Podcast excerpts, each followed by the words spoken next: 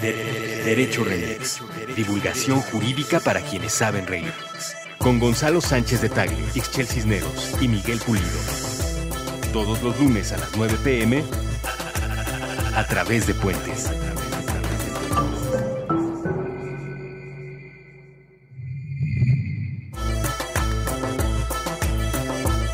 Buenos días, buenas tardes, buenas noches, bonita madrugada. A cualquiera que sea la dimensión temporal en la que estén escuchando, este es su podcast favorito, Derecho Remix. Este es el momento en el que estudiantes de derecho, jóvenes profesionistas, ministros de la corte, jueces de control, ministerios públicos y uno que otro despistado. Y pues, unas cumbias con ese tonito. Mi mamá. Mi mamá, saludos a la mamá de Ixchel, la mamá de Gonzalo y a mi señora madre. Eh, escuchan Derecho Remix. Estamos compartiendo la mesa, como siempre, con el abogado más laureado de la colonia Condesa, Servidor y amigo. Gonzalo Sánchez de Tlaxcala. Servidor y amigo. Eso está. Eso es está por el tema de hoy, es por el Hoy- tema de hoy. exactamente, exactamente. Y estamos hablando también con la lideresa moral del periodismo jurisconsulto. Ella es Ixchel Cisneros. ¿Qué ole, qué tal? ¿Cómo les va? ¿Cómo estás, querida Ixchel? Muy bien. Muy bien, bueno. Hoy tenemos un programa en el que vamos a hablar de uno de los temas que más pasiones levanta en México después del fútbol, que son las elecciones. El 2018 es el año que tendrá el mayor volumen de comicios o de procesos electorales en la historia de este maltratado país.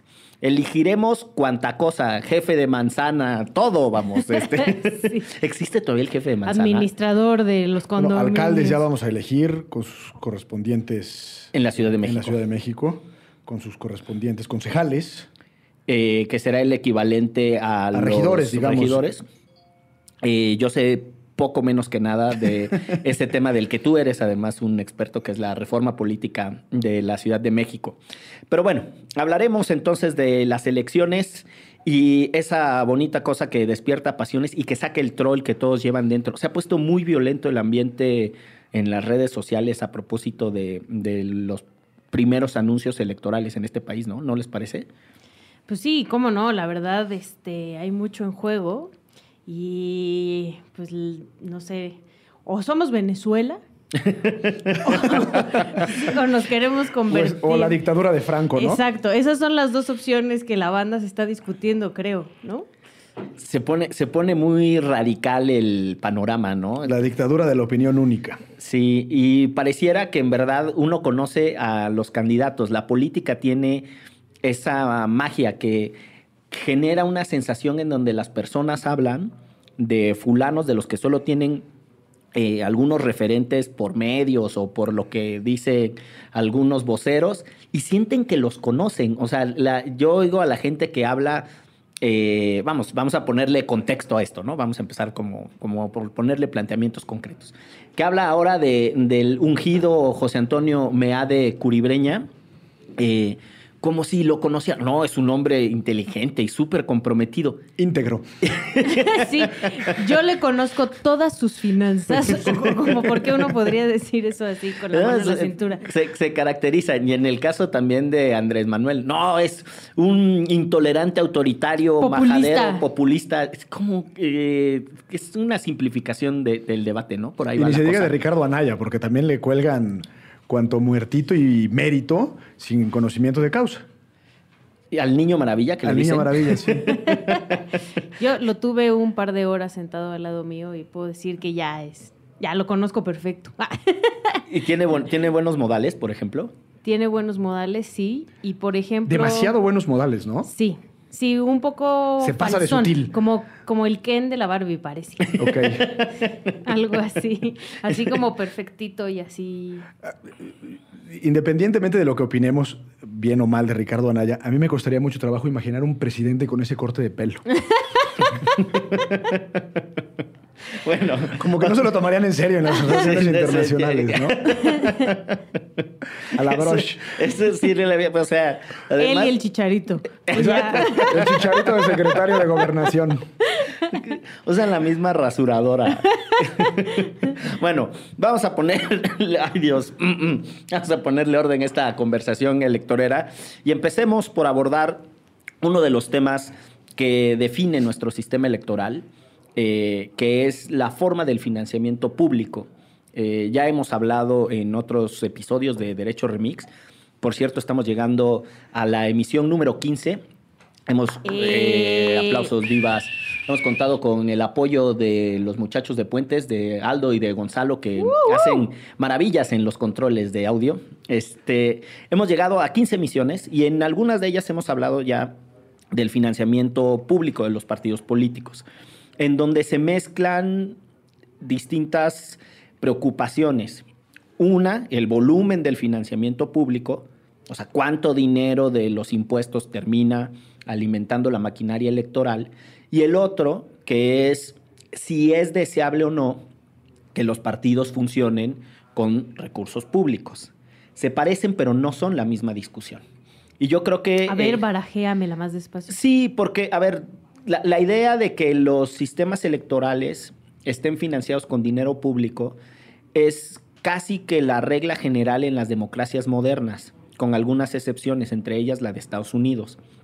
Pero prácticamente hay un consenso entre los actores políticos, los gobiernos y las sociedades politizadas en que la mejor manera de elegir a los gobernantes y de tener contiendas equitativas, competitivas, limpias, em, transparentes, etcétera, es que se les dé un poquito de dinero de presupuesto público a los distintos contendientes. Y esto parece ser una regla, insisto, generalmente aceptada. Hay un paper muy viejito eh, de José Thompson del financiamiento público en los partidos políticos en América Latina y muestra cómo el comportamiento es más racional y es más limpio y es más deseable en los si- sistemas que fueron incorporando de manera más temprana el financiamiento público. Eso no es lo mismo que tengamos que darle un chingo de dinero a los partidos políticos y que tengamos además que tener un descontrol de la forma en la que lo gastan y que tengamos que tener esa discusión spotizada, basada en spots de 30 segundos sobre temas sumamente complejos, ¿no? Entonces, como una primera mm, aproximación al, al- al panorama que se nos avecina está pues, el diseño de nuestro sistema electoral y su lógica de financiamiento público. Vaya tema.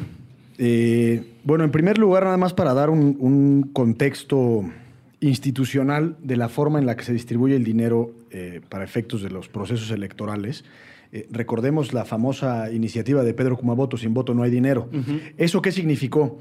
Actualmente el régimen de financiamiento público a los partidos políticos tiene una regla muy clara que se divide o parte de eh, lo- el, el padrón electoral de la elección federal previa, es decir, en este caso para el 2018 sería la elección del 2015, para diputados, eh, el padrón, y eso es importante aclararlo, y del monto total de presupuesto se distribuye entre los partidos políticos. Es decir, la base para entregar una determinada cantidad de dinero es eh, la cantidad de personas que están inscritas en el padrón electoral. Ok, o sea, el número de personas que fueron a sacar su credencial de elector Exactamente. determina cuánto dinero van a recibir. Hay una los fórmula, partidos. hay una fórmula que en la que se divide un porcentaje, se multiplica al infinito y demás, que es Le restas el número que pensaste. Exacto. Pero la base de, ese, de, ese, de esa fórmula es el padrón electoral. Lo que Pedro Kumamoto propuso, y creo que con mucha sensatez, y de hecho ya fue aprobado por la legislatura de, de Jalisco después de un procedimiento ante la Suprema Corte, es que esa base no sea el número de electores existentes, sino el número efectivo de votos que obtuvo la, la- o que, que- que hubieron en esa elección. No sé si me expliqué. ¿Te explicas? Creo que sí. Sí, o sea, que se va a dividir más bien por la gente que fue a votar, no por los que tengamos credencial de elector, que ahorita muchos utilizamos la credencial de elector únicamente para identificarnos y no vamos a votar. Para pasar la disco. Exacto. La disco, hazme el favor. Esta sí, esta sí estuvo buenísima. Pues sí, porque hombre. además me recordé a mí mismo formadito ahí, así de, te juro que soy yo. Este va- En la disco. en la disco. Sí, sí, bueno, sí. Bueno, y esa base, independientemente de si es como en el estado de Jalisco, que, que el punto de partida es los votos efectivos recibidos, o como es en la federación, que es el padrón electoral, eh, tiene una división que se le conoce como el 70-30. El 70% se distribuye a los partidos políticos en función del voto que hayan recibido en la elección federal anterior. Es decir, eh, actualmente quien más llevará dinero será el PRI, después el PAN, después el PRD y así sucesivamente. Eh, bueno, y el 30% restante entre todos parejo. Ahí es donde entraría también los candidatos independientes a esta distribución de- del financiamiento público. ¿En el de todos o en el, del número de votos? en- no, en el de todos. Se le considera al bloque de independientes, ya sea para diputados federales, para senadores o para presidencia de la República, como si fueran un partido de nueva creación, entonces les toca una pizcachita en realidad al final del día. Pero entonces este 70-30, que por cierto es la misma proporción que se utiliza para la participación en medios de, de comunicación de, comunicación. los partidos políticos. Así es como está ahorita. Así es como está actualmente. Ok. No, bueno, pero yo de eso tengo un montón de dudas cada que escucho las discusiones sobre el dinero y sobre los tiempos de Estado o los tiempos aire o el acceso a medios. Y es cómo funciona cuando van en fórmula o cuando van en alianza o cuando van en coalición, todas estas cosas. Porque, por ejemplo, el Partido Verde, que es una rémora que se le pega al que se deja, eh, termina teniendo dinero, no por los votos que sea capaz de generar por sí mismo, sino por las coaliciones a las que muy pragmáticamente se adhieren. Ahí hay, una cosa que es importante recordar. Todos los partidos políticos nacionales deben de obtener cuando menos el 3% de la votación, sujeto a que, si no lo hacen, pierden el registro. No sé si recuerdan que la elección pasada, PT. el Partido del Trabajo había quedado en, este, en 2.90 y feria. Sí, Y- 2.99.99. Exacto. Y le hicieron un redondeo, Y ¿no? le hicieron un redondeo que lo benefició y finalmente pudo ma- mantener su registro. Entonces, el voto en realidad sirve para muchas cosas. Eh, uno de ellos, digamos que, que- partiríamos de la premisa que los grandes partidos políticos siempre pasarían el 3%, pero uno de ellos es para eso. Ese 3% se calcula solo para el partido político, en este caso el verde. Es decir, los votos que solo se le dieron al partido verde. Y esos votos que se le dieron al Partido Verde son los que se contabilizan eventualmente para efectos del financiamiento y para efectos de la participación en los medios oficiales, o en los tiempos oficiales, perdón. Entonces, si hay una coalición, lo que haya obtenido el Verde, junto con lo que haya obtenido el PRI y lo que haya obtenido Encuentro Social, se suman y es lo que como coalición tiene eh, determinado candidato o determinada propuesta política. Pero tiene que tener entonces los votos individualizados. Tiene que tener votos Aunque para individualizados. el- la elección del ganador o para determinar quién fue el contendiente ganador, ahí sí digan, van todos los votos en bola. Pero para mantener registro, para distribuir tiempos oficiales y para distribuir la lana, son solo los tachecitos Para el verde. Para el este verde. caso. Exactamente. este caso. Te acordarás en la elección del 2012 que el partido de Cuadri, que en este momento se me fue el nombre, el de El la Nueva Nueva Alianza. Alianza. Nueva Alianza pedía uno de tres. Y era justamente con la intención de tener un voto individualizado para poder mantener el registro. Mm, y que lo mantuviera. Y Exactamente. son mis vecinos. Por cierto. Hay cosas que no tendríamos que saber. Ah, son tus vecinos del De partido oficina, político. sí. Ah, muy bien. Yo dije, no, esta también vive en esas casotas de... No, así de en la oficina de Sencos al lado está un, un elefante blanco de Nueva Alianza que nadie entra y nadie sale, pero está bien bonito. Bueno, mira nomás. Entonces, ese es el financiamiento de los partidos. ¿Cuánto, cuánto se van a distribuir? ¿6.800 millones de Creo que pesos? co- copeteado 7 mil millones. 7 mil millones de pesos. Es lo que van Qué a gastar barbaridad. los partidos políticos. Es lo que, y hay un estudio eh, cuyo autor no voy a mencionar, porque creo que deslegitimaría el estudio en sí mismo, pero eh, dice que la proporción de gasto legal frente al gasto que no se declara es de 5 a 1. Es decir, si tomamos en cuenta que el presupuesto es de 7 mil millones de pesos, súmenle otra, otras 5 veces esa cantidad. Es lo que valdría la elección para presidente de la República el próximo año. Solo pre- eh, eh, estamos hablando de lo que dan los empresarios, por ejemplo. Los empresarios por fuera, que te, que te pichan el, el concierto de Ninel Conde, que te prestan el camión, La banda El Recodo. la banda El Recodo, que te prestan el avión, todo eso contabiliza y suma. Ya. O el narco, por supuesto. Pero, por ejemplo, o sea, a mí siempre me da un poco de coraje cuando dicen, no, es que rebasó el tope de campaña y entonces ahora lo va a discutir el tribunal. Y el tribunal siempre dice que no. Y todos lo vimos que sí. Ese es otro, ese es otro tema que, Es un gran tema, sí. que, que yo creo que vale la pena poner sobre la mesa. Eh, tenemos muy normalizada la idea del Tribunal Electoral y el Instituto Nacional Electoral. Y no todos los países del mundo tienen unas burocracias electorales tan grandes y tan costosas como la nuestra. Es de tal tamaño el trauma que nos dejó eh, la maquinaria priista y la construcción. Que nos sigue dejando. Bueno, que nos sigue dejando, o sea, con, con cosas ridículas como un candidato a la presidencia único que hizo campaña, siendo el único candidato a la presidencia. Que fue López o Portillo. López Portillo. O candidatos que, eh, que ganaban con el 100% de los votos ah, por ahí de los tiempos postrevolucionarios en los 40, 50, unas cosas muy singulares.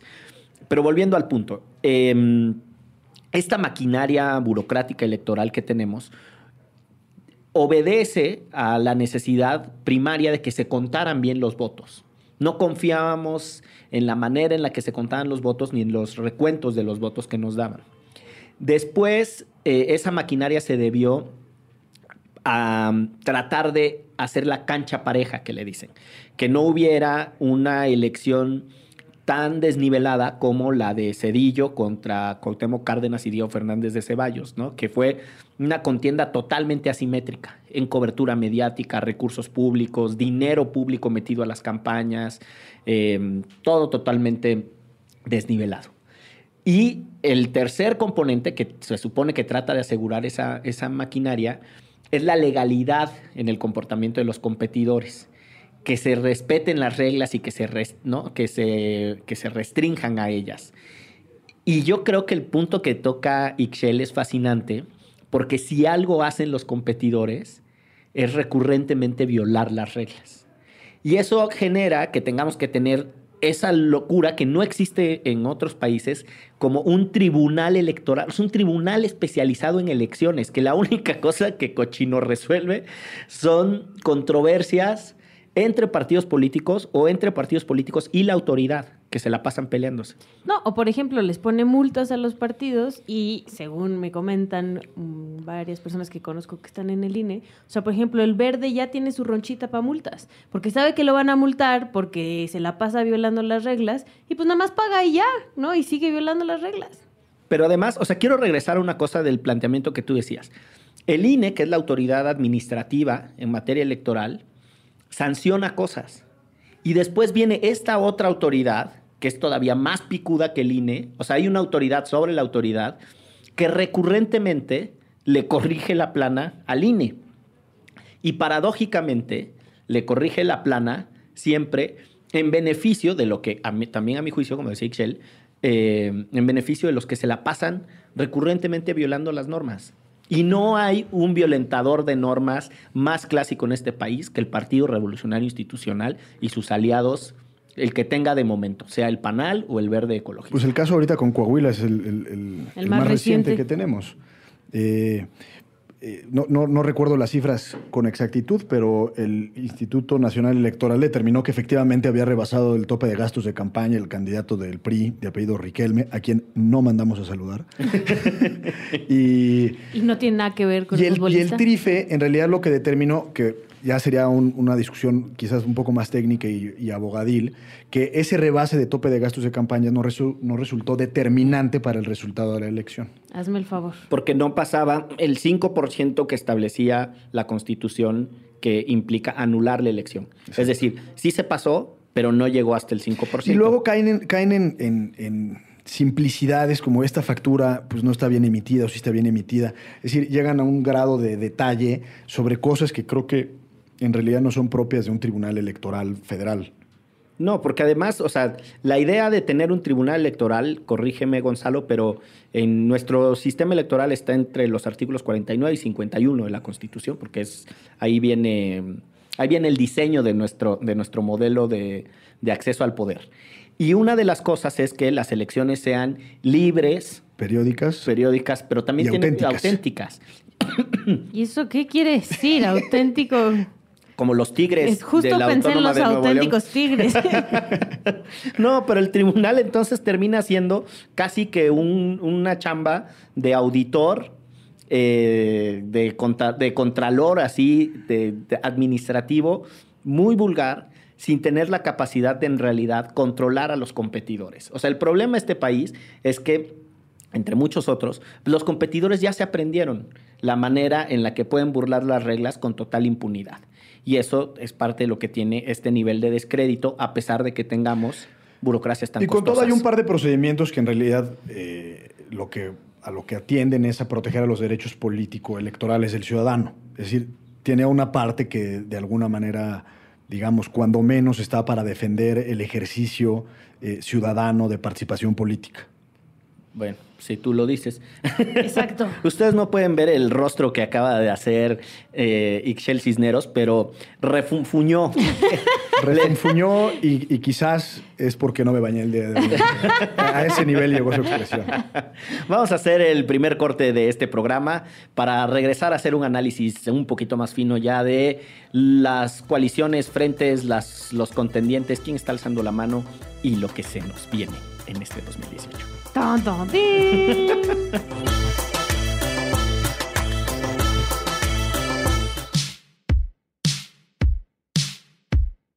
La mujer lee un volumen de historietas en su estudio del tercer piso. Se levanta la bocina derecha de los audífonos. Piso. Cree haber escuchado el timbre de la puerta. ¿Quién podría ser? Piso. No espera a nadie a esta hora de la tarde. Pájaros y después silencio puede volver a la página.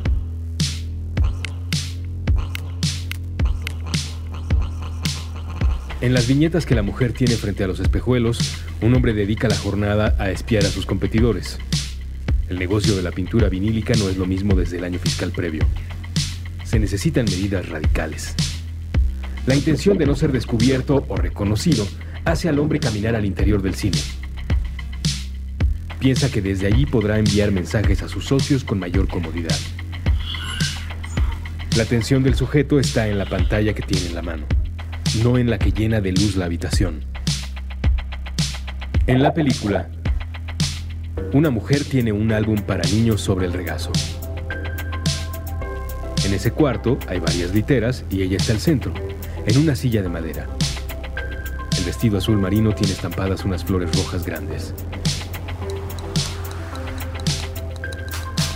Los chicos escuchan la historia que sale primero de la página para salir después de sus labios. Había una vez un hombre que vivía enojado con el mundo.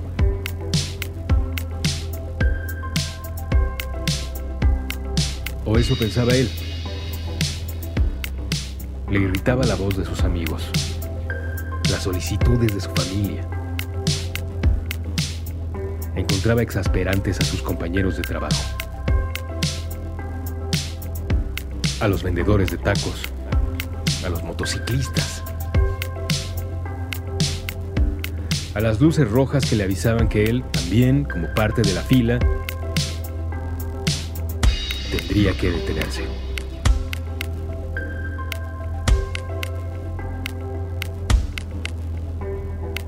Un día, antes de llegar a su cubículo, encontró una libreta. Buscó entre sus colegas al propietario. Ninguno admitió ser dueño del cuaderno. Pasaron semanas y nadie se acercó a su cubículo a preguntar por el artículo extraviado. Otro día, el hombre tuvo curiosidad lectora. Lo que encontró entre una mayoría de páginas blancas fue un instructivo. Lo leyó y el sujeto no pudo hacer más que seguirlo como si una voluntad externa estuviese a cargo de sus decisiones. Realizó las acciones indicadas por el cuaderno. Fue complicado seguirlas la primera vez. El esfuerzo le hizo sudar. No estaba acostumbrado a hacer lo que esos renglones le indicaban. Comparaba la sensación a encontrarse en otro país cuya lengua le resultaba desconocida pero realizar la tarea una vez le permitió llevar a cabo tres repeticiones. repeticiones. Y esas tres se convirtieron en cinco. Y cinco en diez. Diez en hábito. Repeticiones. Repeticiones. Repeticiones. El mandato del cuaderno extraviado señalaba. Durante una hora. Una vez a la semana. Solo una hora. No más. El poseedor de esta libreta deberá escuchar a otro ser humano. Puede ser un amigo cercano, un desconocido o cualquier cosa en medio. El poseedor del cuaderno no interrumpirá a su interlocutor. No tratará de contradecir sus puntos de vista. no buscará imponer al otro su visión del mundo. Por el contrario, dedicará esos minutos a tratar de hacer propia la perspectiva ajena. La repetición le permitió comprender que no era un humano enojado con la vida, ni con sus amigos, que la mayoría de sus compañeros de la oficina eran buenos tipos con deseos similares a los suyos. No, no estaba enojado con los demás, sino con él mismo, porque dejaba pasar los días sin hacer las cosas que más le gustaban, piso, gustaba, que más le gustaban, piso, más le gustaba, que más le gustaba, que más le gustaba, piso, que más le gustaba, piso.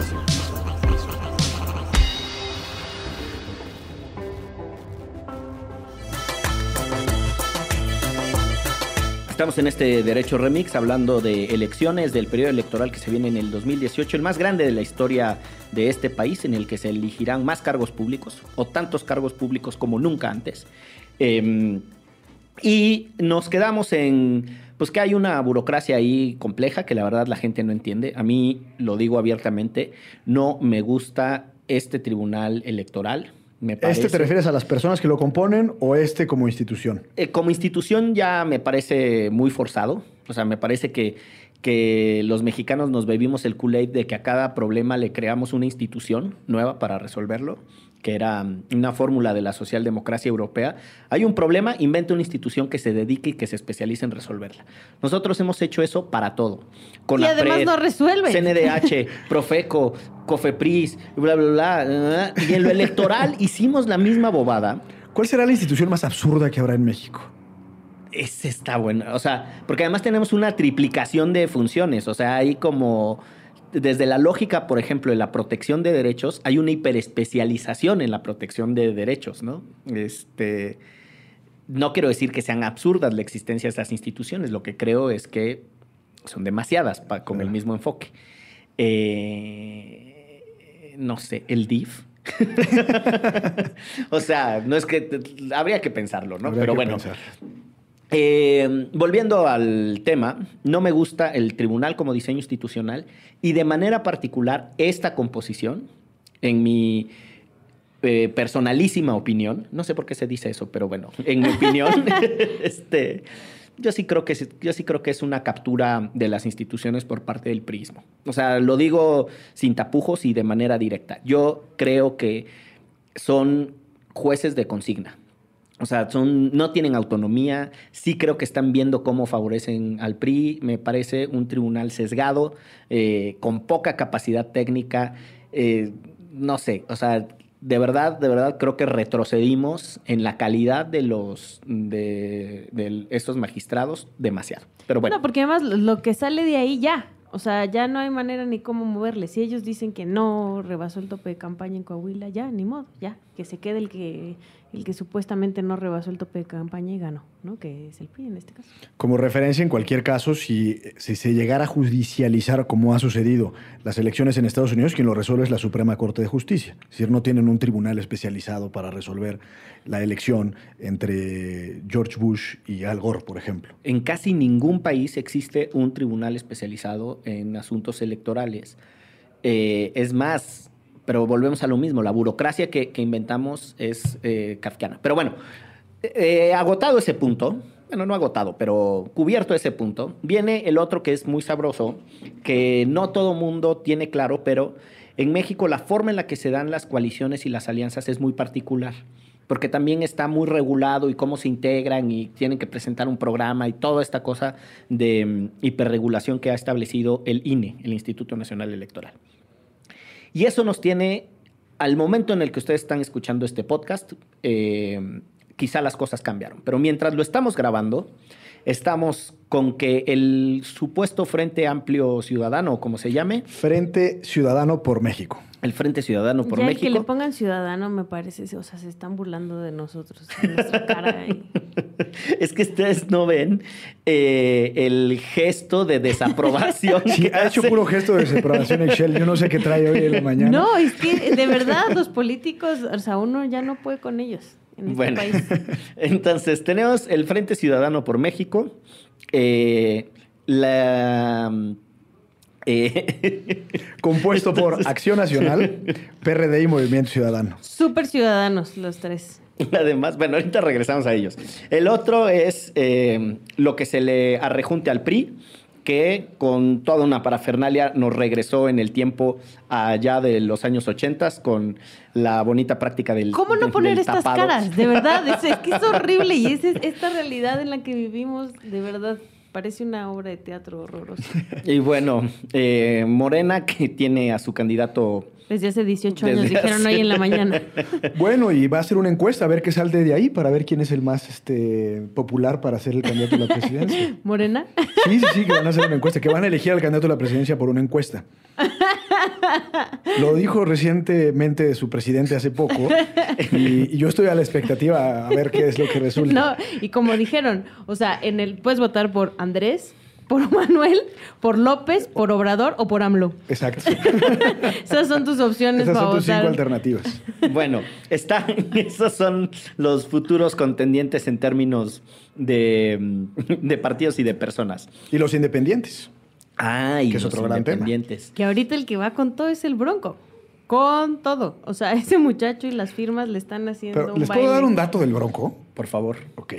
Llevan 44 días de 127 en la recolección de firmas. Eh, para no abundar mucho, porque en realidad es un dato el que yo quiero dar, este, cada candidato independiente puede registrar ante el INE este, eh, colaboradores, no recuerdo cuál es la palabra que utilizan. Auxiliares. Auxiliares, de tal forma que yo como auxiliar del Bronco doy de alta mi celular y a partir de ahí puedo hacer el registro correspondiente de las firmas. Bueno, tiene un auxiliar que ya recabó 10.050 firmas Madre santa. en 44 días. Eso significa que si este individuo o individua no durmiera y solo se dedicara a recabar firmas, digamos las 24 horas del día, se- de, de estos 45 44 días, ha, ha eh, recabado 9 firmas por hora. Es decir, a mí me huele muy raro que una sola persona haya tenido la capacidad de no dormir durante 44 días y dedicarse exclusivamente a recabar las firmas de Jaime Eliodoro Y Rodríguez Diego- Calderón. Rodríguez. Eliodoro, me gusta llamarle Eliodoro. Seguro a él le encanta. Pero bueno. Bueno, lo que quiero decir es que así como que muy orgánica la forma en la que está eh, recabando Ah, no, bueno, o sea, Bronco, justo pues, volvemos a lo de que les encanta romper las reglas. Exacto. Bueno, es que estoy de verdad que es cada, cada vez que decimos algo Excel nada más venía a la Sí, cabeza. sí. Ahora fue por lo de Eliodoro. Pero sí, sí, parece porque le divirtió. Bueno, eh, entonces tenemos en el panorama a Pepe Mid, que- pero no sé por qué le decimos Pepe Mid. De cariño. Pero- Yo no le digo Pepe Mid. Yo le digo Mid, muy molesta. Además, yo no le voy a llamar Pepe. Pero además es Meade, ¿no? Bueno, Pues- sí, sí, pues, pues, no lo sé. No, no sé, pero él se presenta como Mid, ¿no? ¿O no? No tengo la menor Nunca, idea. he- pero- nunca lo he... Bueno, pero este, el señor Pepe Mid, el señor AMLO, eh, la señora mm, Margarita Zavala. ¿De Calderón? Sí. no sean mala leche. El señor Jaime Eliodoro, eh, el señor Armando Ríos Peter, eh, alias el Jaguar. Y, La señora Marichuy. Y la señora Marichuy. Ese Y es quien el- probablemente gane, eh, Pedro Ferriz. Exacto.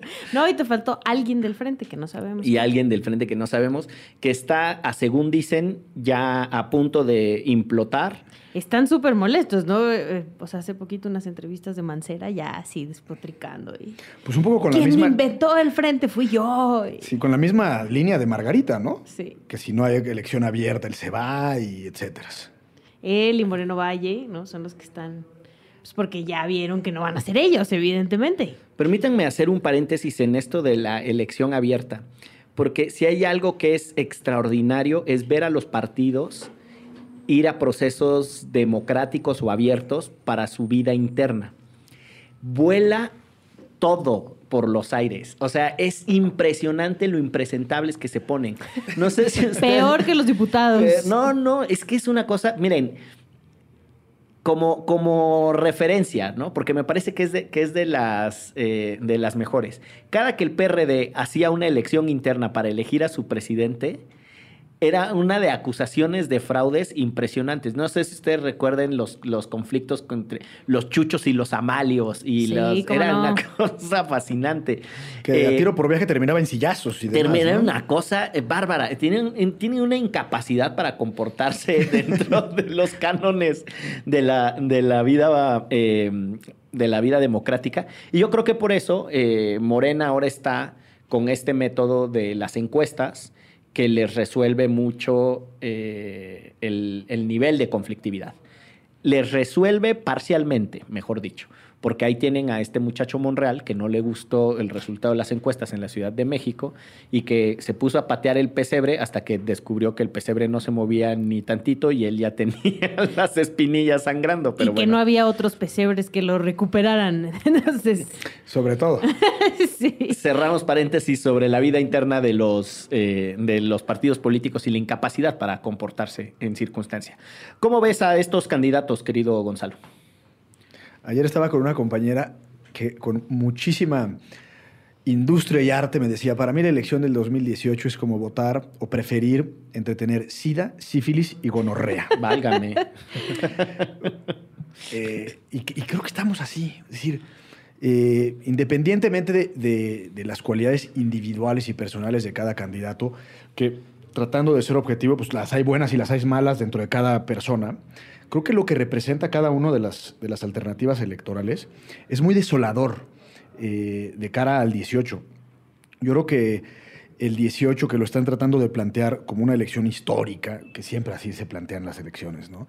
Que en esta sí el futuro del país se va, se, se- se va a decidir. Creo que nosotros tenemos que, que pensar en que no es así, sino que es en contra de eso. Es decir, cualquiera de las alternativas que, que salga electa, eh, creo que vamos a tener que, como ciudadanos y como sociedad, luchar y seguir luchando contra corriente. Justo es eso, no podríamos esperar que con eso se resuelva el país. O sea, y si los candidatos son estos, ¿no? Es que ese es el punto. Y ayer este, dijo Mid Mea de tu compa Pepe o como le quieras llamar, este, que no sabía cuál iba a ser la dupla al final, pero que el ganador iba a ser él. Qué miedo. Otros seis años de esto que estamos viviendo, de verdad. O sea, y lo peor es que no solo este Mid y el Sonso de Nuño me hicieron perder una cena que aposté. Este. A Sí. ver, de- eh, desarrolla más ese Lo que, argumento. está, lo que me llamó poderosamente la atención es el sonso de Nuño. Porque eso no sé si, si es un insulto o es o lo conoces personalmente y, y es un Pues, ¿cómo apelativo no llamarle cariñoso. sonso a alguien que dice leer? No hay como mucha manera de defenderlo. La onda es que cuando yo aposté, se veía como el perfil que él estaban amasando. El ungido. Exacto, y aposté contra el abogado de Sencos una cena en el Puyol, que él no conoce, además, porque él no conocía a Puyol. Y Lalo muy inteligentemente fue quien sea menos Nuño. Y entonces, evidentemente ganó, porque en ese entonces todavía ni se hablaba de mí, pero pues ya, voy a tener que pagar una cena. Pero lo que está más, deja tú, la cena la pago sin problemas, pues ya que no, eso me pasa por habladora. Pero este, mucha gente sí ve como una opción. A mí, como decíamos al principio, pues porque no tiene cola que le pisen. ¿Y cómo saben que no tiene cola que le pisen? O sea, la banda de verdad se cree lo que dice él mismo sobre él mismo, ¿no? y sus amigos sobre él o los medios de comunicación, cuando ya sabemos que a veces no son los más confiables. Para mí el tema de mí no es tanto la cola o no que pueda tener, que por supuesto es muy importante. Si es o no es honesto, que también es fundamental. Yo creo que votar por mí es avalar eh, el régimen de Enrique Peña Nieto. eh, Y son otros seis y años. son otros seis así. años de insistir en un modelo de país que no ha resultado. Totalmente. Se puso muy, este, como casi mm, eh, como mesa de debate, de esas que ya que arrancan las elecciones, así de, va- vamos a hacer un derecho remix, ya que tengamos bien, bien amarraditos a los candidatos. Invitamos al- a personas que prefieran a uno sobre el otro, Órale. a que vengan aquí, a que, a que se arme la rebatinga. Pero, a ver, a mí hay, mm, más allá de, de los individuos y de las preferencias que cada quien tenga, yo creo que el planteamiento de Gonzalo es muy interesante. Es decir, eh, es falso el hecho de que las elecciones sean definitorias del futuro de un país, porque eso, además de que hipersimplifica lo que está en juego, eh, también te resta poder como ciudadano. La verdad es que la capacidad de movilización social tendría que crecerse frente a la adversidad. Es decir, si nos equivocamos en el 2018, a quien sea que pongamos, lo que hay que repetirnos es que tenemos que construir las condiciones para superar esos obstáculos, ya sea removerlo, disciplinarlo, construirle contrapropuestas, etc. En un viaje de trabajo que mm, eh, estaba haciendo por la región andina para comparar sistemas políticos, eh, salía mucho esta cosa, ¿no? Eh, está, las visitas eran Venezuela, Perú, Colombia, Chile y Ecuador. Y era súper interesante porque tienes que en los últimos 12 años, algunos de estos países tuvieron su periodo de crecimiento más grande. Y el mayor número de personas que salieron de la pobreza en la historia moderna de esos países fue en coincidencia con un incremento del precio de los commodities, eh, principalmente del petróleo y de los metales. Entonces apalancaron sus economías con hidrocarburos y con minería, etcétera, y crecieron y, y entonces construyeron un discurso de que ahora sí, el futuro ya de aquí para arriba, ¿no? Y solo con estos proyectos políticos lo único que toca es crecer. Y lo que están descubriendo es que en democracia el futuro se juega todos los días. Y que desmovilizaron a un montón de gente para alinearse políticamente a esos proyectos y ahora lo están pagando carísimo, ¿no? En algunos países esa desmovilización crítica para alinearse un proyecto político que lo iba a resolver todo costó muchísimo. Entonces, más allá, el, el argumento es este, más allá de quién gane, la pila crítica tiene que seguir funcionando en este país. Eh, más allá de si la opción por la que usted prefiere o no es la ganadora, de lo que se trata es de complementar la vida pública y de seguir insistiendo y no decir, ah, chingón, ya resolvimos el país, ya, tuve, ya voté y voté por el ganador y este sí nos va a resolver todos los problemas. No hay proyecto político perfecto y hay que pedalearle durísimo. Allí, insisto, y además, quienes votaron en el 2000 ya se dieron un encontronazo con la pared al pensar que votar por el cambio, que era Fox en ese entonces, iba a resolver lo que sucedía en este país. que ahora resulta que es más perista que Plutarco Elías Calles. no, bueno, es una cosa. o sea, y, y, además, o sea, imagínate toda la gente que la veía como, lo veía como el cambio para por fin derrotar al PRI y ahora, bueno, o sea, justo acaba de hablar que Mide era su gallo. ¿No? Justo acaba de declarar eso. Bueno, y también dijo que Peña Nieto era su gallo en su momento. Hazme el favor. Ahora, eso dice un montón de nuestros partidos políticos. Los expresidentes del PRD y excandidatos presidenciales del PRD renunciaron al PRD, ¿no? Este, el candidato ganador del PAN eh, de la presidencia de la República en su momento, en el 2000, Fox, no sé si ya renunció, pero está a punto, y si no, está a punto de que lo corran, porque...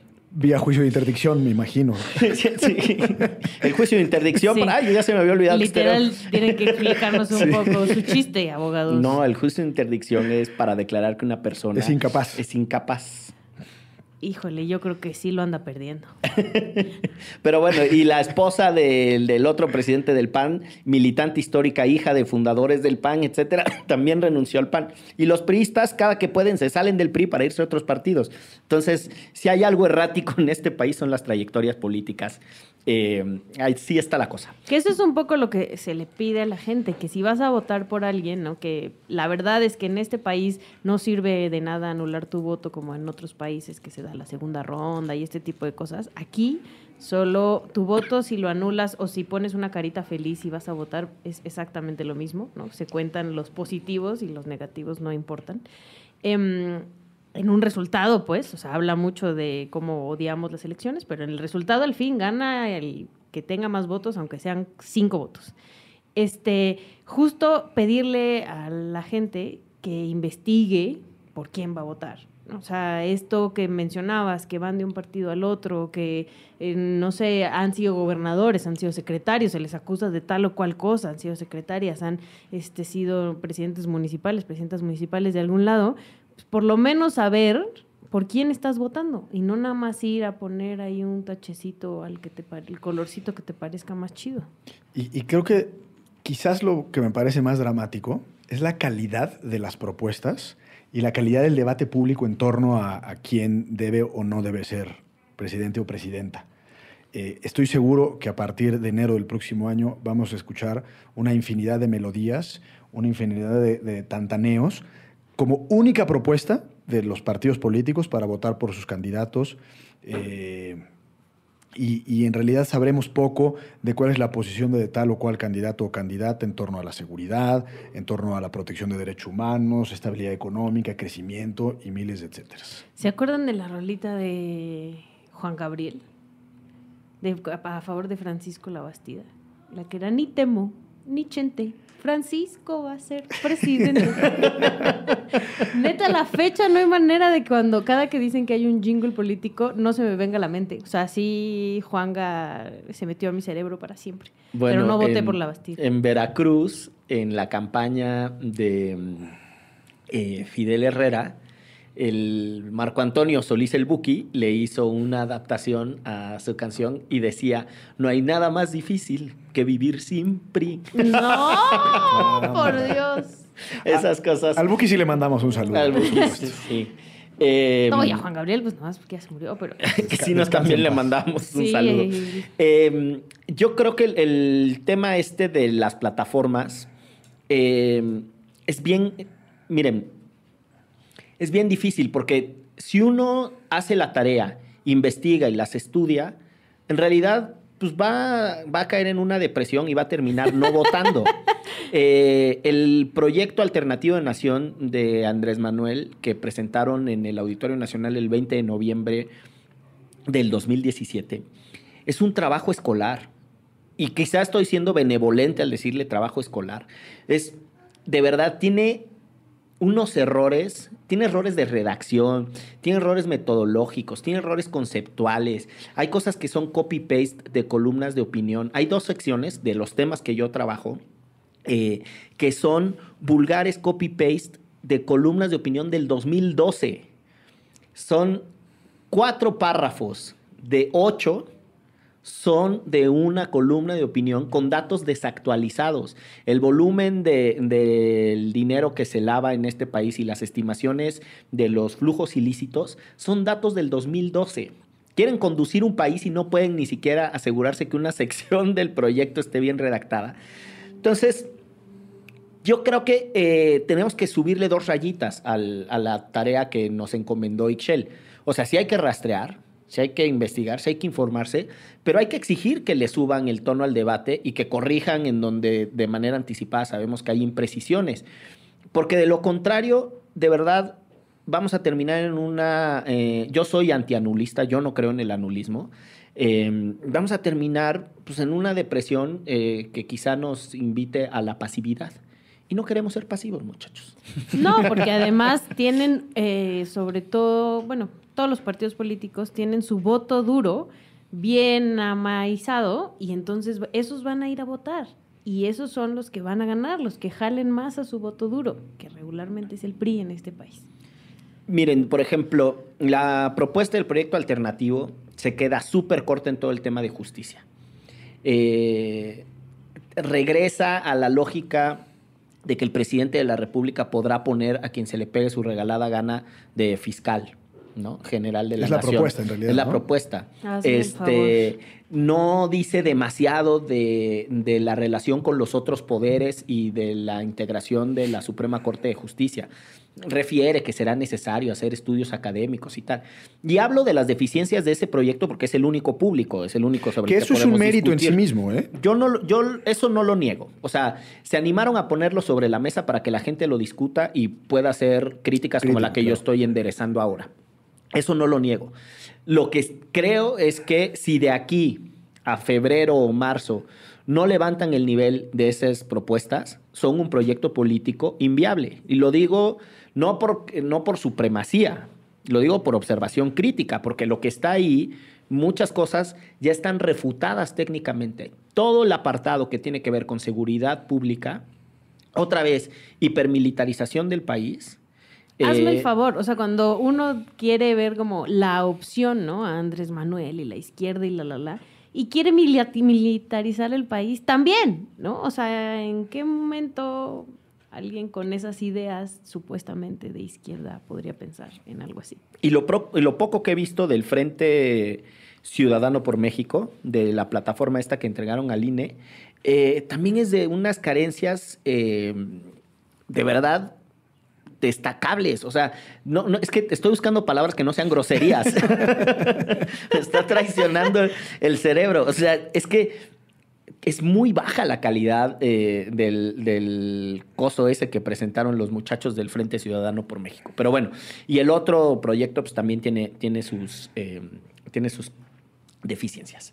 Dicho eso, eh, querido Gonzalo, para ir cerrando este programa, Para ir cerrando el programa, un par de ideas. La primera, retomando lo que decías tú, hay que hacer o tratar de hacer el esfuerzo, aun cuando es muy difícil por todas las tragedias y dramas cotidianas por las que atravesamos en este país, hacer el esfuerzo y ser críticos constantemente, no, no tragarnos la información tal cual nos las dan, eh, desconfiar en principio de las declaraciones que hacen políticos y partidos, y esa sería mi convocatoria. Segunda convocatoria, porque sé que probablemente nos escuchen los que son candidatos o precandidatos, es que en una paginita planteen un diagnóstico y una respuesta de tal forma que al tema que, que quieran, de tal forma que lo podamos entender de qué van, sea derecho humano, sea economía y demás. Y termino con lo siguiente. De Andrés Manuel López Obrador y Morena no me gusta su eh, ascendente de regresar al pasado, hablar de refinerías, hablar de, de, de- cosas así, cuando en realidad creo que debería estar pensando en, en- el futuro, en energías alternativas, en electricidad, en, en energía eléctrica, etc. De el Frente Ciudadano por México no me gusta el que, bueno, para empezar me parece contranatural que el PRD con el PAN se estén aliando en una, una empresa presidencial, eh, pero no le veo mucho sentido a, a- a esta alianza. Y el PRI no me gusta sobre todo por, por estos seis años. Entonces creo que sí estamos entre el SIDA, la gonorrea y el sífilis, no en ese mismo orden, pero, pero sí, nos toca ser críticos y echarle para adelante. está, está fuerte el, el análisis. Ixchel. Híjole, no, pues este va a estar tremendo el 2018, más tremendo de lo que hemos estado en estos meses y años. Em, además, la violencia seguramente va a ser peor. Entonces, em, yo por lo pronto digo, en estos específicamente candidatos independientes, no estoy tan segura de que pudieran cambiar las cosas. Aún así, yo creo que, por ejemplo, mi firma se la daré a Marichuy. Este, estaría increíble tener una presidenta mujer indígena. Em, aún así, creo que nuestro país discriminador, que ya hemos hablado de él, no está listo para votar por una mujer indígena. Pero em, está en nosotros también, creo, el buscar las opciones y no siempre caer en estas dos o tres opciones de siempre, porque al final son políticos de siempre. Y literalmente estos políticos y estos partidos viven de nosotros. Y si nosotros no exigimos, como decía Miguel, si nosotros no les este, los traemos cortitos con que nos rindan cuentas, con que dejen de robarse nuestro dinero, este, nadie más lo va a hacer, porque para ellos es su negocio. ¿no? Entonces, pues mm, literal, la cosa está en nosotros y en toda esa banda que va a votar, y muchos de ellos van a votar nada más porque les dijeron por quién votar. Y eso es un delito. Válgame. Bueno, el próximo año eh, tendremos esas macroelecciones. Habrá votaciones para cuanticargo se le ocurra a usted. 500 eh, asientos en la Cámara de Diputados, 128 curules en la de senadores, 9 gobernaturas, presidencia de la República, sepa cuántas alcaldías, eh, la cosa va a estar sabrosa, infórmese, participen. Eh, esto fue Derecho Remix. Chao. Chao. Derecho Remix. Divulgación jurídica para quienes saben reír. Con Gonzalo Sánchez de Tagle, Ixchel Cisneros y Miguel Pulido. Todos los lunes a las 9 pm a través de puentes.